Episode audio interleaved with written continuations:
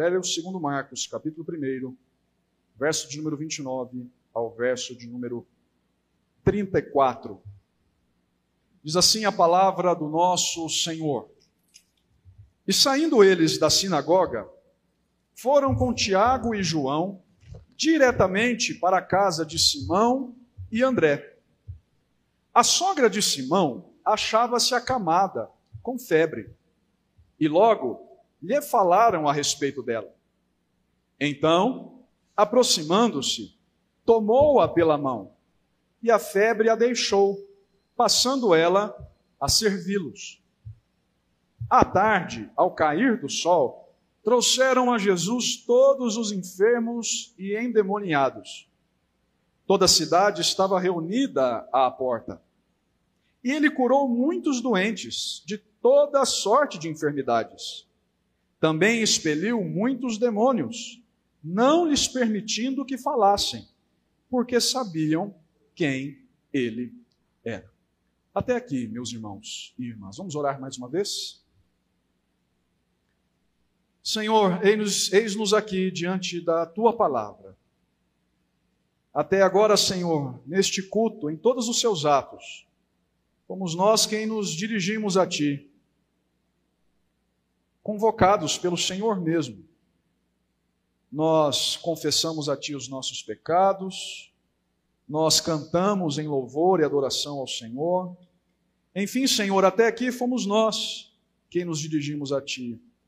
Mas agora, Senhor, cremos, é o Senhor quem se dirigirá a nós. Portanto, Senhor, nós te rogamos, em nome de Jesus, fala conosco. Que o teu Santo Espírito ilumine, Senhor, o nosso coração, a nossa mente, para que entendamos tudo aquilo que o Senhor tem para nos dizer nesta noite. Fala conosco, Senhor, é a oração que te fazemos nesta hora. Não exatamente aquilo que desejamos ouvir, mas aquilo que precisamos ouvir. Em nome de Jesus, o teu filho, oramos. Amém. Poder. Poder.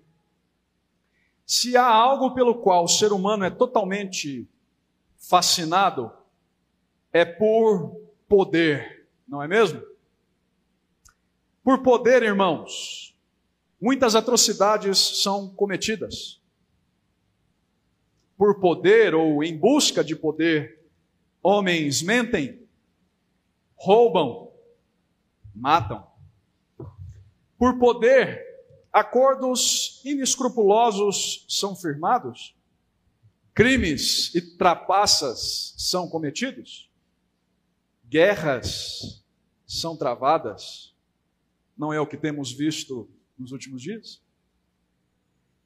E o curioso, irmãos, é que quanto mais poder se tem, mais poder se busca.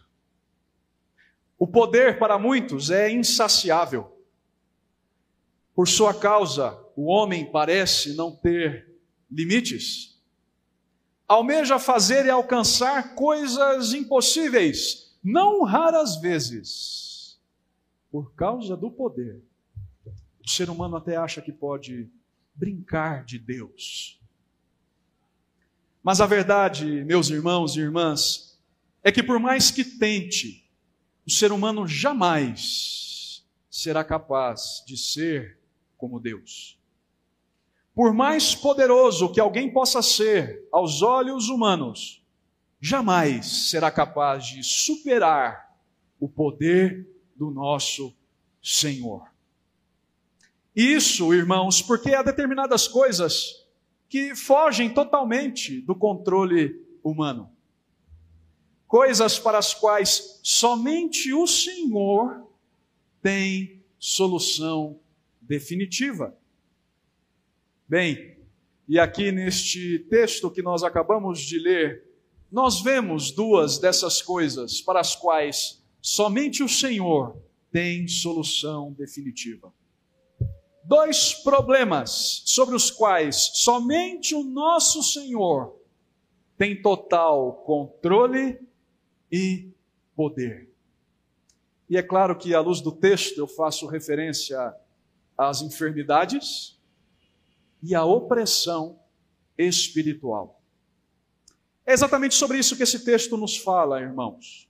Sobre o poder que Deus, na pessoa de seu filho, Jesus, tem sobre as enfermidades físicas e espirituais. Neste texto, portanto, nós veremos hoje duas verdades, duas lições. Duas verdades que muito bem podem ser resumidas na afirmação de que Jesus tem poder para curar nossas enfermidades e nos libertar de todo o mal. Repito, duas verdades que apontam para esta afirmação maior. Jesus tem poder para curar nossas enfermidades e nos libertar de todo o mal.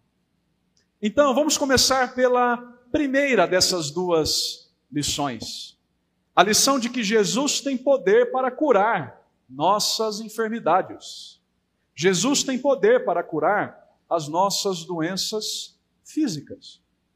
No domingo passado, irmãos, olhando para o trecho compreendido do verso de número 21 ao verso de número 28, nós aprendemos acerca da inigualável e perturbadora autoridade de Jesus, não foi? Vimos pelo registro do evangelista Marcos o quanto as pessoas se maravilhavam da autoridade de Cristo, seja em seu ensino, seja no total controle que ele, Jesus, revelou ter sobre os espíritos imundos. Isso a partir da descrição de dois episódios ocorridos num sábado específico da vida do nosso Senhor na sinagoga de Cafarnaum. Eu espero que os irmãos se lembrem disso tudo. Foi o sermão do domingo passado.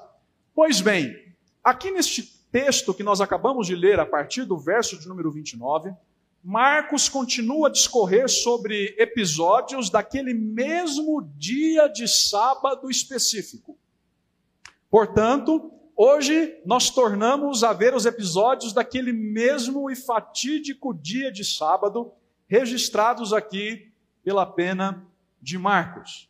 Então, é como se no domingo passado nós tivéssemos dado uma pausa naquilo que Marcos estava nos contando sobre os eventos daquele dia de sábado específico da vida de Jesus, a partir da qual nós retomamos agora.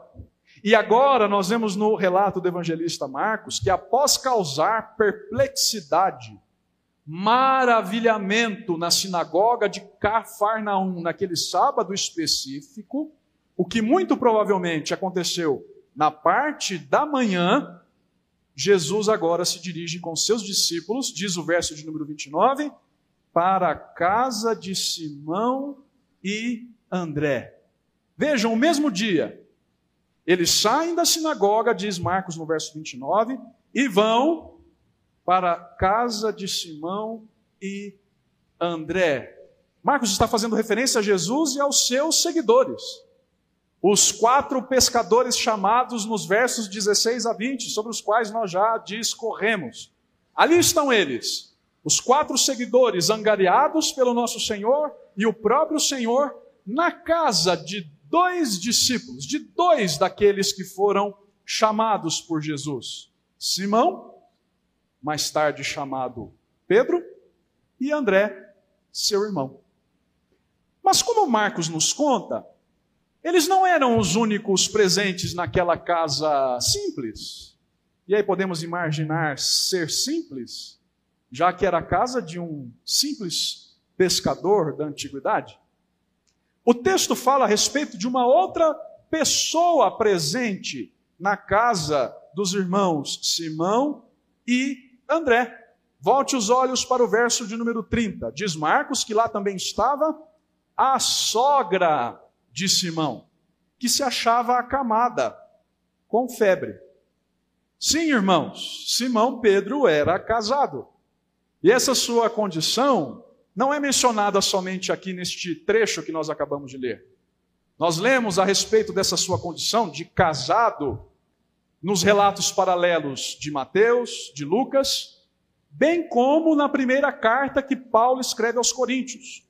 Lá no nono capítulo da primeira carta aos Coríntios, verso de número 5, Paulo, inclusive, diz que a esposa de Simão, mais tarde chamado Pedro, naquele texto de Paulo chamado Cefas, Pedro é chamado ali de Cefas, era um outro nome pelo qual ele era conhecido, a sua esposa o acompanhava em seu trabalho missionário. Paulo diz isso lá escrevendo aos Coríntios. Portanto, nós sabemos que Pedro era casado. E aqui está a mãe de sua esposa, que muito provavelmente vivia com o casal ali naquele mesmo local, naquela mesma casa na qual André também morava e que se achava naquele dia de sábado doente. Diz Marcos, achava-se acamada com febre. Irmãos, certamente o que a sogra de Simão tinha não era algo simples. Isso porque Marcos nos dá a dica da gravidade da situação daquela mulher, da mãe da esposa de Pedro. Pois Marcos nos diz que por causa da febre ela estava acamada. Em outras palavras, o fato de Marcos dizer que ela estava de cama mostra para nós a gravidade da situação. E Lucas, que foi um outro evangelista e que era médico originalmente, a sua profissão era de médico, diz no relato paralelo, lá no capítulo 4 do seu evangelho, verso 38, que de fato a febre da sogra de Simão era muito alta. Lucas era médico e dá mais detalhes a respeito da condição de saúde desta mulher lá no seu evangelho capítulo 4, verso 38. Ou seja, de fato, a sogra de Pedro estava acometida por algo sério, a ponto de estar de cama e estar com uma febre muito alta. Algo tão sério, irmãos, que leva aqueles homens procurarem a Cristo, procurarem a Jesus que ali, naquela casa, estava com eles, para interceder por aquela mulher. Vejam o final do verso 30. E logo lhe falaram a respeito dela. Algo sério a, a ponto, irmãos, de levar aqueles homens falarem a Jesus a respeito da situação daquela mulher, da sogra de Simão. Algo sério a ponto de levar aqueles homens a interceder por ela, a falar a Jesus a respeito da sua condição. E nós podemos deduzir a razão disso, não é? O porquê aqueles homens intercedem a favor daquela mulher a Jesus. Naquele mesmo dia, na manhã, não foi Jesus aquele que, ao ensinar, demonstrou total autoridade? Naquele mesmo dia de sábado, muito provavelmente na parte da manhã, não foi Jesus que demonstrou ter autoridade sobre os espíritos imundos expulsando-os do homem possesso, não poderia ele agora, portanto, curar esta mulher enferma? É por isso que aqueles homens intercedem a favor dela. E o fato é que sim, irmãos. Ali estava aquele que tinha poder para curar aquela mulher. Porque vejam o verso de número 31. Sem demora, Jesus atende aquela mulher. Vejam como Marcos descreve isso no verso de número 31. Então, aproximando-se, tomou-a pela mão e a febre a deixou, passando ela a servi-los. Os irmãos se lembram do relato, do relato anterior? Ao expulsar o demônio do homem possesso, nada de truques. Uma simples palavra de ordem bastou e o espírito imundo saiu do homem possesso. Notem agora, ao curar a sogra de Simão, enferma, com febre alta, acamada por causa da sua situação, mais uma vez, nada de truques, nada de feitiços, nada de encantamentos, nada de rituais de cura, nada de medicina alternativa. Ao ouvir sobre a mulher acamada, Jesus simplesmente se aproxima dela, diz Marcos, a agarra pela mão, levantando-a, e imediatamente a febre a deixa. E imediatamente ela é curada do mal ao qual estava sujeita. Percebam, irmãos, Marcos está de fato enfatizando a total suficiência e o total poder de Jesus ao curar aquela mulher. Como ele enfatizou o poder de Jesus sobre os demônios nos versos anteriores, como enfatizou a autoridade e o poder de Jesus sobre o ensino dos escribas em relação àquilo que vemos nos versos anteriores, agora Marcos está enfatizando o poder de Jesus sobre as enfermidades sobre as doenças. Jesus curou pronta e totalmente a sogra de Simão. E como nós sabemos isso? Que foi de maneira pronta, de maneira total. Vejam o que Marcos diz no final do verso 31. A febre a deixou, passando ela a servi-los. Marcos diz que uma palavra, uma ação de Jesus bastou e imediatamente aquela mulher já passou a servir os que ali estavam presentes. Notem, irmãos, ela não precisou, como geralmente nós precisamos, depois de um período de doenças, de enfermidades, passar por um período de recuperação. Ficar naquele período de sonolência, de moleza, sob os efeitos ainda da doença que nos deixou acamado, Nada disso. Ela não precisou de nem mais um minuto, nem alguns dias, horas, minutos de repouso. Jesus a curou de maneira tão completa, tão cabal e tão prontamente, que logo que a febre a deixou, ela já foi servir os que ali estavam presentes. Ela tinha visitantes em sua casa.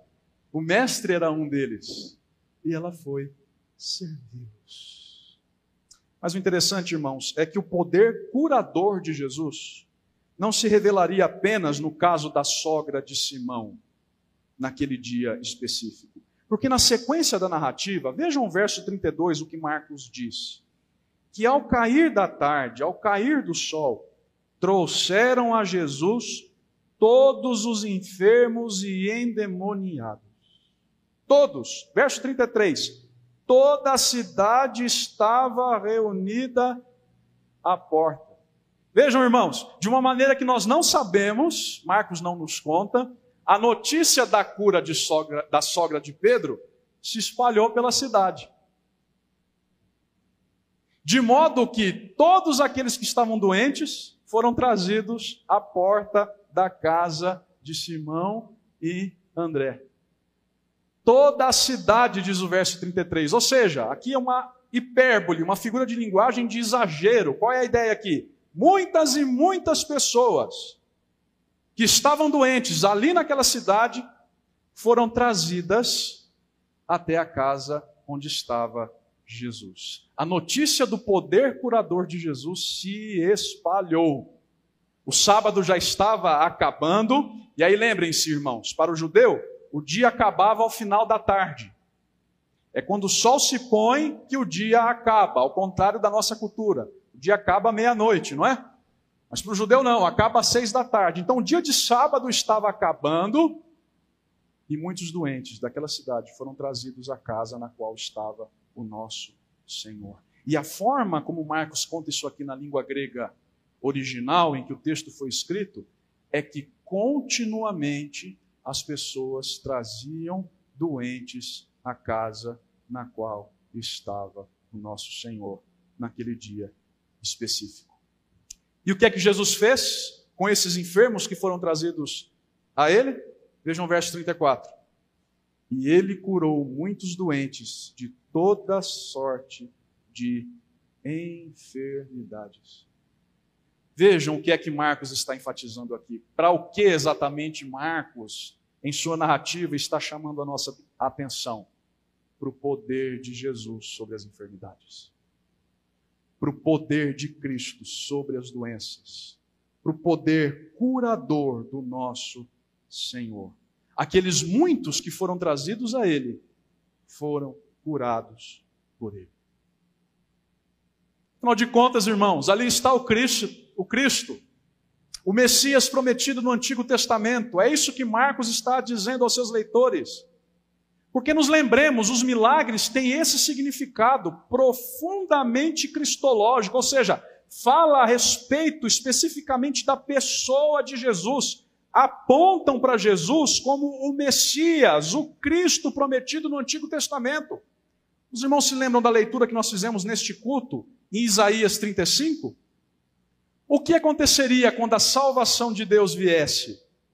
Os enfermos seriam curados, os cegos teriam a vista recuperada, os surdos teriam os ouvidos desimpedidos, os coxos saltariam, a língua dos mudos passaria a cantar. Não foi o que nós vemos em Isaías 35? Pois bem, e Deus veio na pessoa do seu filho. E quando veio o Messias, o Filho de Deus, todos esse, esses sinais foram observados. E é para isso que Marcos está chamando a nossa atenção. Jesus veio, o Filho de Deus, o Messias, com toda a autoridade divina, em seu ensino sobre o reino das trevas, e agora diz Marcos, sobre as doenças, sobre as enfermidades. Esta é a mensagem que Marcos está transmitindo aqui, e é a primeira lição que nós temos para a nossa noite, portanto. Jesus tem poder para curar as nossas enfermidades. Jesus tem todo o poder para curar as nossas enfermidades. Sabe o que isso significa para mim e para você, irmão? Deixe-me fazer algumas aplicações aqui. Primeiro, primeira coisa que nos ensina aqui esse texto, esse relato que nós acabamos de ver, a verdade de que Jesus tem poder para curar as nossas enfermidades. Primeira lição prática para a nossa vida hoje. Nós devemos nos lembrar de que não estamos imunes às doenças. O fato de sermos crentes não nos blinda das enfermidades. E por mais que isso pareça uma conclusão banal, há muitas igrejas dizendo por aí, meus irmãos, que crente não fica doente. Há muitas igrejas pregando por aí que se o crente está doente, ou ele está em pecado, ou ele está em possessão demoníaca, ou ele está distante de Deus. E vejam só, quase sempre atrelam isso à falta de compromisso financeiro com a igreja, não é mesmo? Há muitas igrejas, irmãos, dizendo isso por aí. Eu mesmo conheço alguém muito próximo a mim que ouviu coisa semelhante de um dito pastor. Uma irmã que ouviu que algum pecado secreto da sua parte era o motivo da sua filha, ainda criança, ter sido acometida por um câncer. E aí vocês podem imaginar as tristes consequências dessa afirmação na vida daquela mulher. Tudo isso não passa de enganação e manipulação. Vejam, irmãos, aqui está a sogra de Simão. Mais tarde, apóstolo Pedro, acamada com febre. A Bíblia fala de vários crentes, irmãos, vários crentes que adoeceram, que em determinado momento da sua vida ficaram doentes. Lembrem-se, o profeta Eliseu, Timóteo, Trófimo, Epafrodito, o próprio apóstolo Paulo, enfim, na Bíblia há vários exemplos de servos de Deus que adoeceram. Crente fica doente sim, como todos os outros seres humanos, porque nós ainda estamos sujeitos às consequências do pecado. E as enfermidades são uma delas, das consequências do pecado. Por isso, à luz da Bíblia, não existe isso de repreender a enfermidade, decretar boa saúde física. Por vezes, Deus permite que nós adoeçamos, irmãos.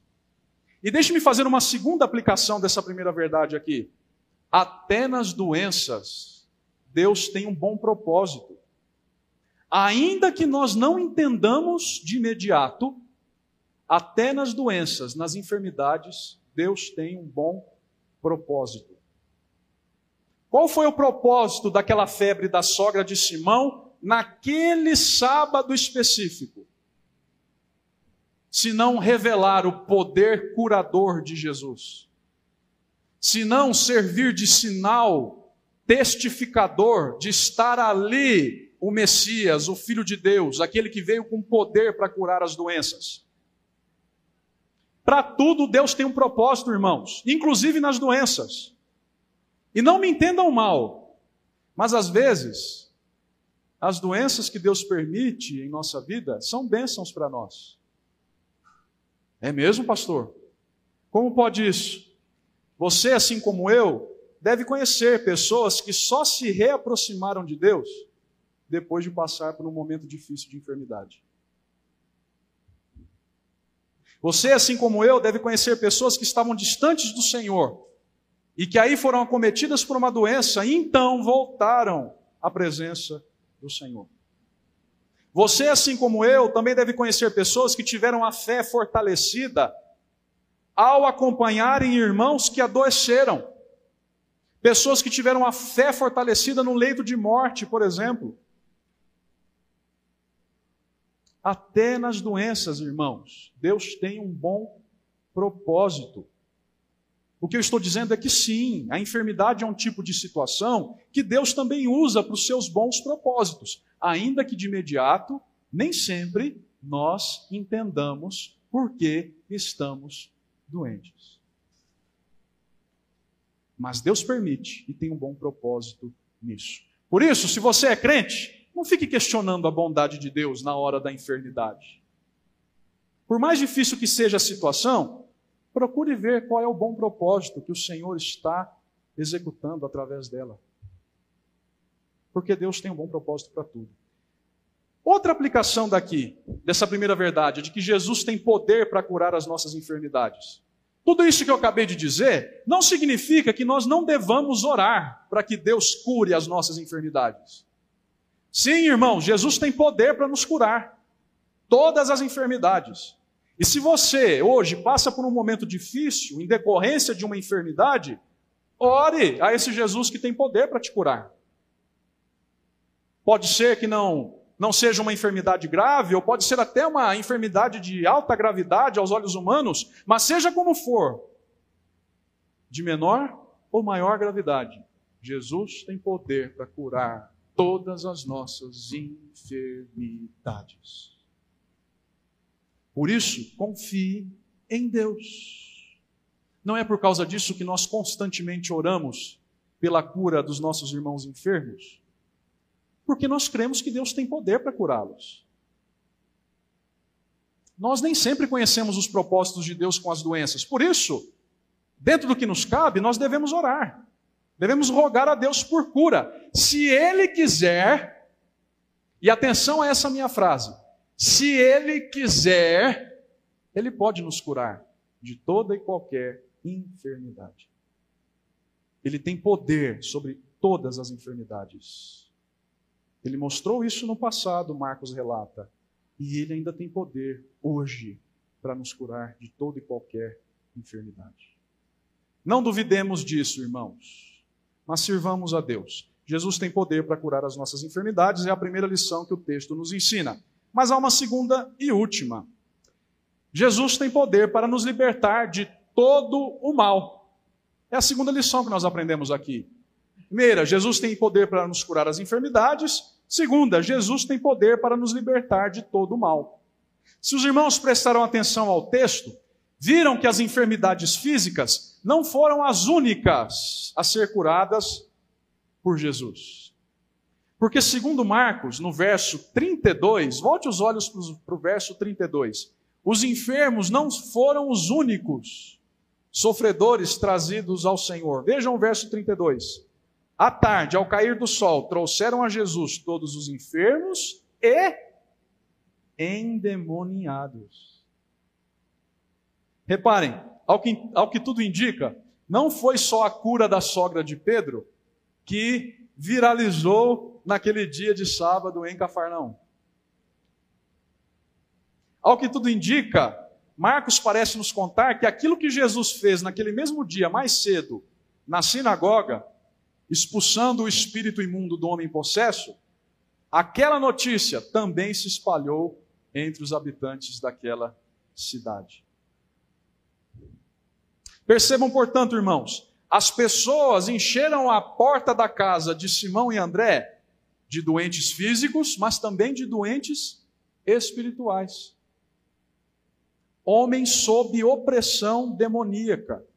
No verso de número 33, nos termos de Marcos, é como se trouxessem todos aqueles que da cidade sofriam sob a influência do diabo e dos seus demônios. Aliás, Permitam-me uma observação breve aqui. É curioso que Marcos faça uma distinção entre enfermidade física e possessão demoníaca, não é mesmo? Uma distinção clara entre a necessidade de cura, de um lado, e a necessidade de exorcismo, de outro, assim chamemos. Isso já deveria bastar para confrontar os falsos mestres que por aí dizem que doença é consequência de possessão demoníaca. Pois bem, ali estavam os atormentados espiritualmente. E mais uma vez, Marcos vai enfatizar o poder de Jesus sobre o reino das trevas. Porque qual é a reação de Jesus diante dos endemoniados? Verso de número 34. Também expeliu muitos demônios, não lhes permitindo que falassem, porque sabiam quem ele era. Assim como Jesus curou todos os enfermos que foram trazidos à porta de Simão e André, ele também expulsou todos os demônios daqueles que estavam sob a influência do diabo. A semelhança do que ele fez mais cedo na sinagoga, ele expulsou os espíritos imundos daqueles que estavam possessos. Vejam, irmãos, com uma palavra de ordem, uma palavra de ordem expeliu os demônios. Mateus diz no relato paralelo a esse, lá no capítulo 8, verso 16, o seguinte: Ele, Jesus, meramente com a palavra expeliu os espíritos e curou todos os que estavam doentes. Uma só palavra de ordem, e os que estavam endemoniados foram libertos. E é interessante notar que, mais uma vez, Jesus faz calar os espíritos imundos. Os irmãos se lembram? Foi o que ele fez na sinagoga. Olhem para o verso 25 desse capítulo 1. Com o homem que estava possesso na sinagoga, o que, que Jesus disse ao espírito imundo que se apossou das suas cordas vocais? Cala-te e sai desse homem. Mais cedo ele já havia calado o espírito imundo. Agora vejam o verso 34. Não lhes permitindo que falassem, porque sabiam quem ele era. Percebam, Jesus não permitiu que demônio desse entrevista, que falasse a respeito da sua origem, seu nome, como alguns até televisionam por aí, não é? Demônios, supostos demônios, dando entrevista, falando de onde vem, qual é o seu nome, qual a sua influência, como age na vida dos seres humanos. Nada disso importa, irmãos. O que importa é o poder de Jesus para libertar o ser humano desse tipo de influência. Jesus fez os demônios calarem, porque Jesus não precisa do reconhecimento deles, não precisa de nada do que vem deles. Aliás, como boa parte dos estudiosos entende isso aqui, esse tipo de manifestação demoníaca parece ter a intenção de atrapalhar o ministério de Jesus. Porque vejam, os demônios não estão falando mentiras a respeito de Jesus. No verso 24 desse primeiro capítulo, o demônio diz: Tu és o santo de Deus. E no relato, no relato paralelo a esse que nós lemos aqui, outros evangelistas dizem que neste caso aqui, quando vários demônios foram trazidos a Jesus, eles também diziam: Tu és o filho de Deus. Notem, eles não estão falando nenhuma mentira aqui por causa da sua origem espiritual, eles sabem quem é Jesus. Sabem que Jesus, sabem que Jesus é o Filho de Deus mesmo. Mas parece, os estudiosos concordam nisso, que eles usam desse tipo de afirmação para pregar uma cilada a Jesus. Parece que eles estão tentando fazer com que Jesus fosse logo proclamado rei fosse logo confundido com uma espécie de libertador político, alguém que chamaria a atenção das autoridades dos seus dias, e aí tudo o que Jesus veio fazer iria, nesse caso, não é, aos olhos humanos, por água abaixo. O processo seria adiantado. E o processo não poderia ser adiantado. Jesus ainda tinha muito para ensinar, tinha muito para operar, é por isso, entre outras coisas, entendem os estudiosos que Jesus cala os demônios. Para que eles não provoquem adversidades ao seu ministério. Mas seja como for, irmãos, o que fica claro para nós aqui é que Marcos está ressaltando: Jesus tem poder sobrenatural, tanto para curar as enfermidades físicas, como para curar as enfermidades espirituais. Ali estava o Filho de Deus, que poderia dar cabo das doenças e da opressão demoníaca. E assim nós aprendemos a segunda e última lição que esse texto nos ensina. Jesus tem poder para nos libertar de todo o mal. Jesus tem poder para nos libertar de todo o mal. Eu sei, irmãos, que nós até já falamos sobre isso no domingo passado. Porque no texto que vimos no domingo passado, Marcos já discorreu sobre a autoridade de Jesus sobre o reino das trevas. Mas deixem-me fazer algumas outras aplicações derivadas dessa verdade aqui. De que Jesus pode nos libertar de todo o mal. Primeira delas, primeira lição prática para a nossa vida, desta verdade. Nós não podemos nos esquecer: Jesus tem poder total sobre o reino das trevas.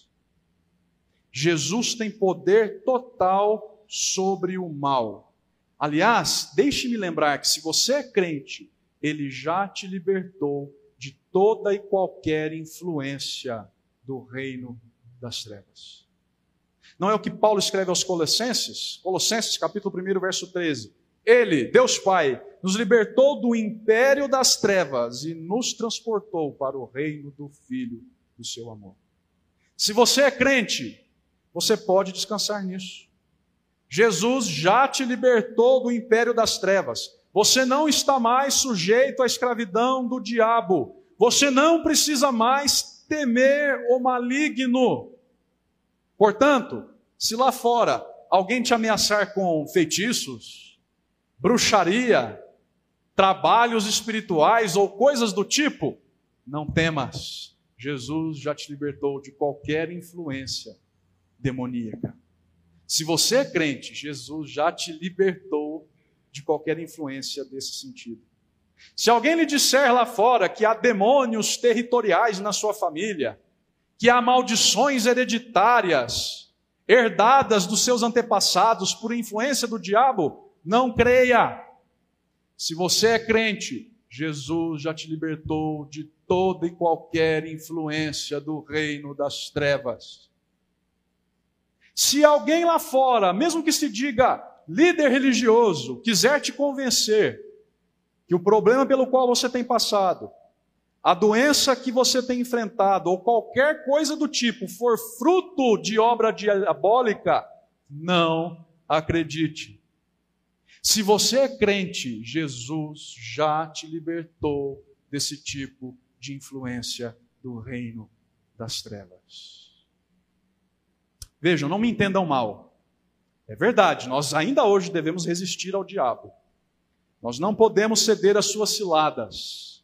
O apóstolo Pedro escreve que ele anda procurando a quem devorar, como um leão que ruge. Isso é bíblico. No entanto, nós não podemos nos esquecer de que Jesus tem total poder sobre ele, irmãos. Como lemos na Escritura, não podemos nos esquecer de que maior é o que está em nós do que o que está no mundo. Jesus já nos libertou de todo o mal, irmãos. Nada do que acontecer conosco, se somos crentes, fugirá da permissão e da autoridade de Jesus. Sabe, irmãos, a gente por aí, cristã inclusive, que superestima a ação do diabo na vida do crente. Gente que insiste em dizer que o diabo tem um poder sobrenatural sobre a vida do crente, que o diabo ainda tem influência sobre o crente, que pode saber o que o crente pensa até, que pode possuir o crente, tudo errado. Errado. Heresia. Se você é crente, Jesus já te libertou do domínio do reino das trevas. Jesus já te libertou do domínio do reino das trevas. Nenhuma obra do diabo e de seus demônios pode prevalecer sobre aquele a quem o Senhor Jesus liberta.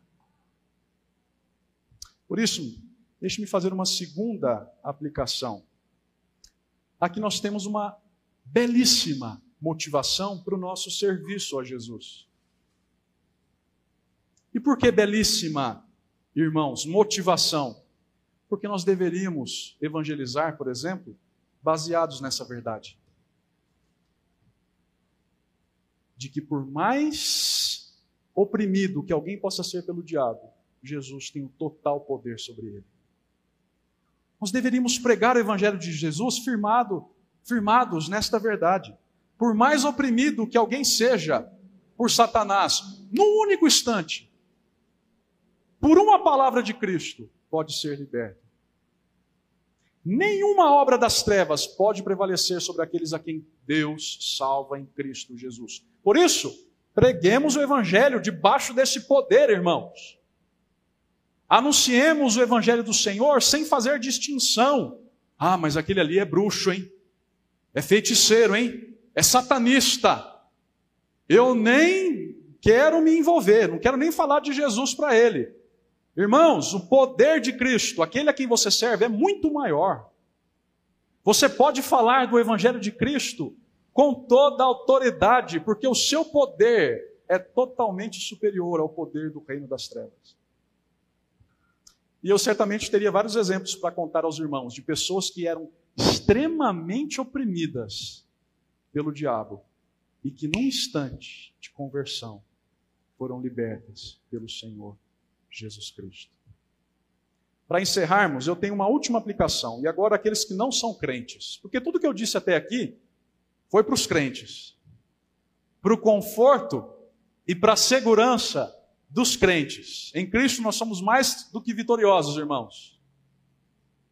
Pelo poder de Cristo, nós não precisamos temer. Tudo que eu disse até agora está relacionado a vocês, crentes.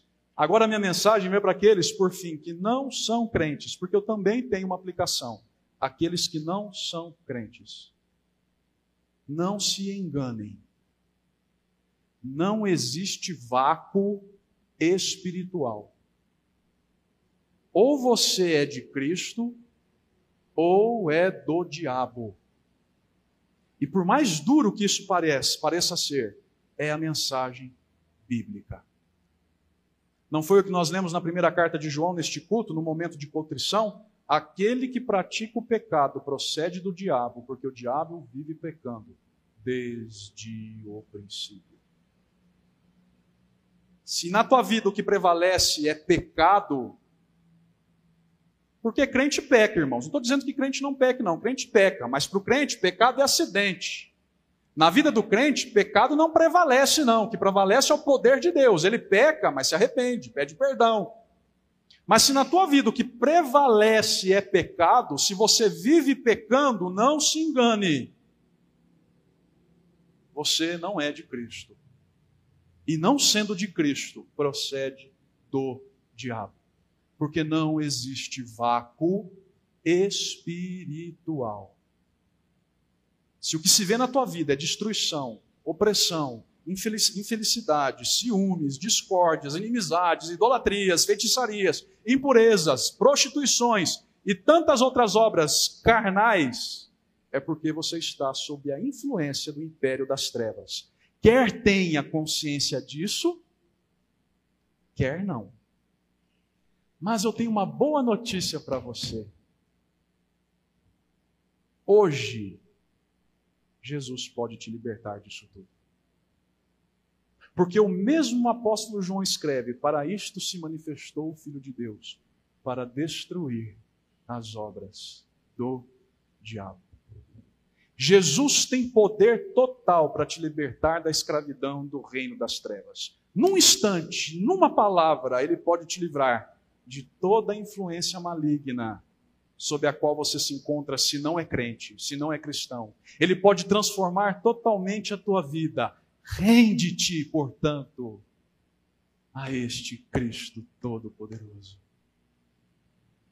Recebe Jesus, porque Ele tem poder para te livrar de toda a influência do mal, te dar vida e vida em abundância abundância.